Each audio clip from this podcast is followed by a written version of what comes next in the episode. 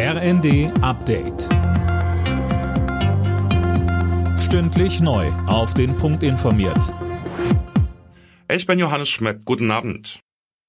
Zum Abschluss ihrer Protestwoche haben tausende Bauern vor dem Brandenburger Tor in Berlin demonstriert.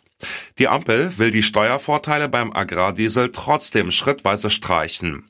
Aber bis zum Sommer schauen, wo man eventuell auch entlasten könnte.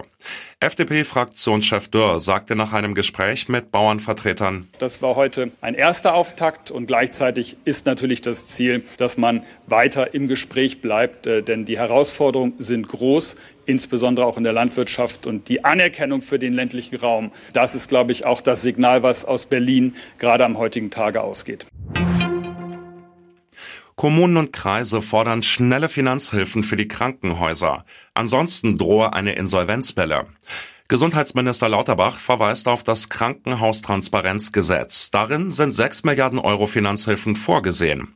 Es wird aber derzeit im Bundesrat von den unionsgeführten Ländern blockiert. Das Unwort des Jahres 2023 lautet Remigration. Das hat eine Jury aus Sprachwissenschaftlern bekannt gegeben. Philipp Rösler mit den Einzelheiten. Das Wort ist ein rechter Kampfbegriff und beschreibt beschönigend eine menschenunwürdige Abschiebepraxis, heißt es von den Sprachexperten. Zuletzt war Remigration nach einem Treffen von AfD-Politikern mit bekannten Rechtsextremen in den Schlagzeilen. Auf Platz zwei der Wahl kam das Wort Sozialklimbim im Zuge der Diskussion um die Kindergrundsicherung. Und auf Platz drei landete Heizungsstasi für Stimmungsmache gegen Klimaschutzmaßnahmen.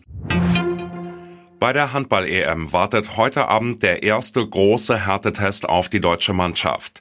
Ab halb neun geht es gegen Rekordweltmeister Frankreich um den Gruppensieg. Die Hauptrunde hat das DHB-Team bereits sicher. Alle Nachrichten auf rnd.de